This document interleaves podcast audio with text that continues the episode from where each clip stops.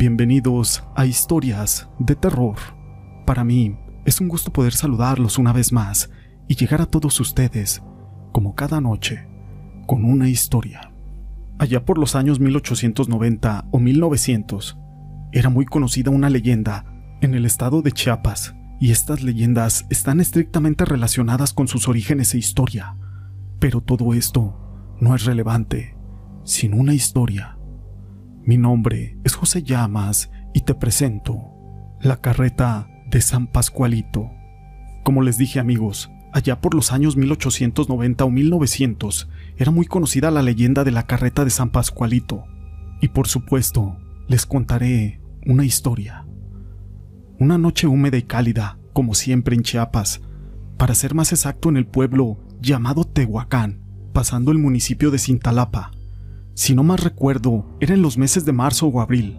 Yo estaba platicando con mi abuela acerca de cuentos y leyendas, y tras tanta insistencia, ella se animó a contarme una de tantas historias que se cuentan por los abuelos y que le habían contado a ella, y es la de San Pascualito. Así que muy entusiasmado me senté a escuchar el increíble relato que por mucho tiempo había anhelado. Ahí pasaron horas de plática, y a la vez le puse atención que pocas veces le prestaba a mi viejita. Pero llegó la hora de dormir y a pesar del miedo que yo sentía, inconscientemente me hice el valiente para dormir solo en un cuarto. Ese cuarto tenía un aspecto sombrío, espeluznante y tenebroso. Pero ¿cuál fue mi sorpresa? En plena madrugada me levanté por un vaso de agua. Eran como las dos para ser exacto. Aclaro que estaba en un ranchito, así que ya imagínate el tipo de casa. De madera vieja, rechinidos por doquier, olores extraños y bichos por todos lados. Pero así, trastabillando llegué a mi cama improvisada, pegada a la pared, y esta pared daba al ras de la calle. Al recostarme escuché claramente a lo lejos un ruido. Sí, increíble, un ruido de una carreta, una carreta jalada por un montón de caballos. Al momento que lo escuché, entré en shock. ¿Cómo iba a poder ser real una leyenda que según yo para mí era solamente para espantar niños, cada vez escuchaba más cerca el rechinido de las llantas de madera en las piedras de aquella calle y el andar de aquella bestia que iba jalando esa carreta. No podía ni con el alma. El miedo cubrió todo mi cuerpo y empecé a sudar frío. Pero como dicen, la curiosidad mató al gato. Logré asomarme unos centímetros por la ventana para ver qué iba por la calle. Nunca he podido borrar la imagen tan extraña.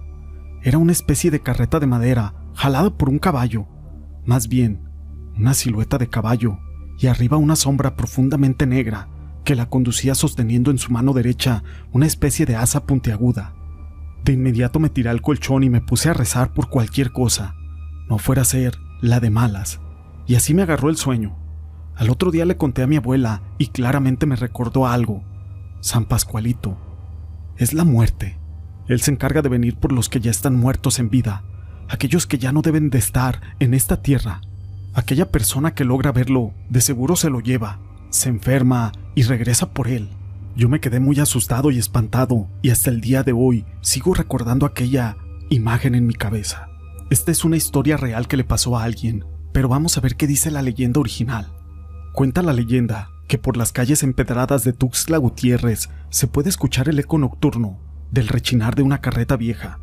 Los habitantes saben que es la carreta de San Pascual, la cual sale de la iglesia para acompañar a aquellas personas que han de partir a la otra vida. Se dice que la carreta de San Pascual parte del templo de San Pascualito, lugar donde se encuentra su imagen, y avanza por todas las calles oscuras, empujada por un monje esquelético. Se vincula con San Pascualito Rey, porque cuando la carreta se detiene en la casa donde yace algún moribundo, a los pocos minutos este fallece, y al hacerlo se retira esa carreta el rechinar que produce esa carretilla vieja tortura a los familiares de cualquier enfermo, orando porque el santo no se detenga en su casa. Son escasas las personas que se atreven a mirar por la ventana, pues los más viejos advierten que no se debe de ver. Se cree que si aquel esquelético monje tiene la mirada con alguien, su espíritu subirá a la carreta, mientras su cuerpo quedará inmóvil. Los que no soportan ese temor se alejan de las ventanas, apagan las pocas luces de su casa, mientras que los curiosos que miran, pese al miedo, lo hacen rezando porque aquel caminante no se dé cuenta. Pero todo empeora al vincular la carreta con un viento frío y sepulcral que invade la casa por donde se escucha pasar. Ese es el peregrinar de aquella entidad que se lleva a los desahuciados por una muerte tranquila hasta que regrese al lugar donde partió, aquella iglesia. Estas historias las quise compartir con ustedes, pero no son las únicas que tenemos el día de hoy. La siguiente leyenda también es originaria de Chiapas, la leyenda del sombrerón. Un hombre apodado el sombrerón camina por las noches sobre las calles de Tuxtla Gutiérrez, esto para enamorar a las mujeres, pues éste les ofrece riqueza a cambio de que se vayan con él. Así lo relata algunas de las historias y leyendas de todo México. La leyenda cuenta que por las calles de Tuxtla o Chiapas es muy conocido aquel famoso personaje que lleva un sombrerote. El sombrerón le dicen. La apariencia de este hombre depende de la mujer a la cual se le presente. Si la mujer es citadina, el sombrerón se aparece como todo un galán. Si la mujer es de alguna ranchería, este se presenta como un fornido ranchero y si es alguna mujer indígena, se le presenta como un indio alto que la quiere conquistar y que conquistaría cualquier mujer. En todas sus formas, el susodicho siempre trae un gran sombrero, de ahí el sobrenombre con el que se le conoce. La gente dice que el sombrerón conquista a las mujeres ofreciéndoles joyas, collares, aretes y mucha riqueza, a cambio de que se vayan con él. Y es que de acuerdo con esas leyendas, el hombre se lleva a sus víctimas a la cueva, que se encuentra alrededor del pequeño municipio, y nunca más las vuelven a ver. Una historia cuenta que en alguna ocasión una muchacha logró escaparse, llevando consigo muchas de las joyas que el sombrerón le había regalado. Incluso con todo eso que había conseguido, pudo sacar a su familia de la pobreza en la que vivían. Los pobladores deducen que el sombrerón se dedicaba a saltar a las carretas que llegaban hace muchos años con grandes y valiosos cargamentos, y cuando fue descubierto lo torturaron y lo colgaron de un palo, en donde murió. Debido a que no fue enterrado y que nadie le rezó, su alma aún se encuentra vagando y solo le queda ofrecer los objetos que robó para convencer a las muchachas más bonitas de poder seguir con él. Pero el estado de Chiapas tiene muchas más historias. La siguiente historia lleva por nombre La novia de Tiltepec.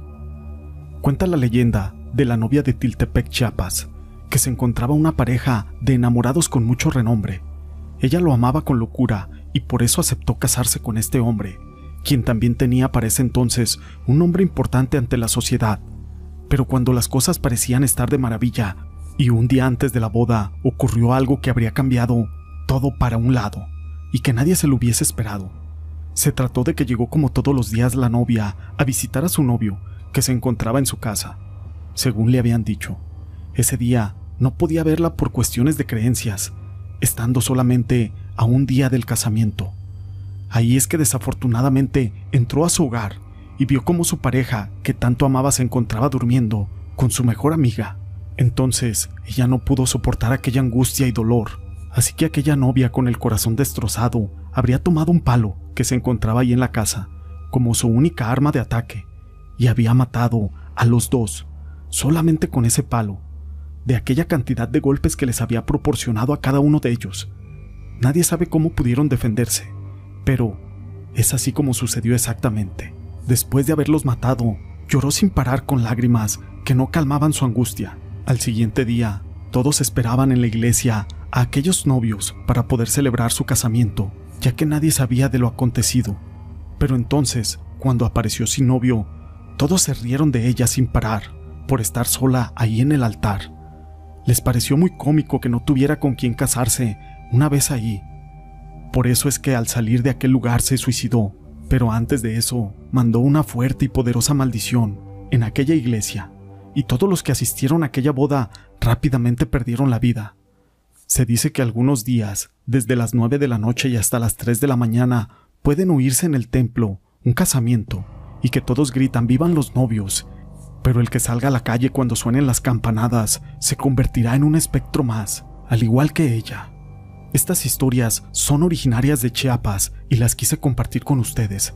Si les han gustado, déjenme su pulgar arriba. No olviden en dejar sus comentarios y gracias por ser parte de este canal.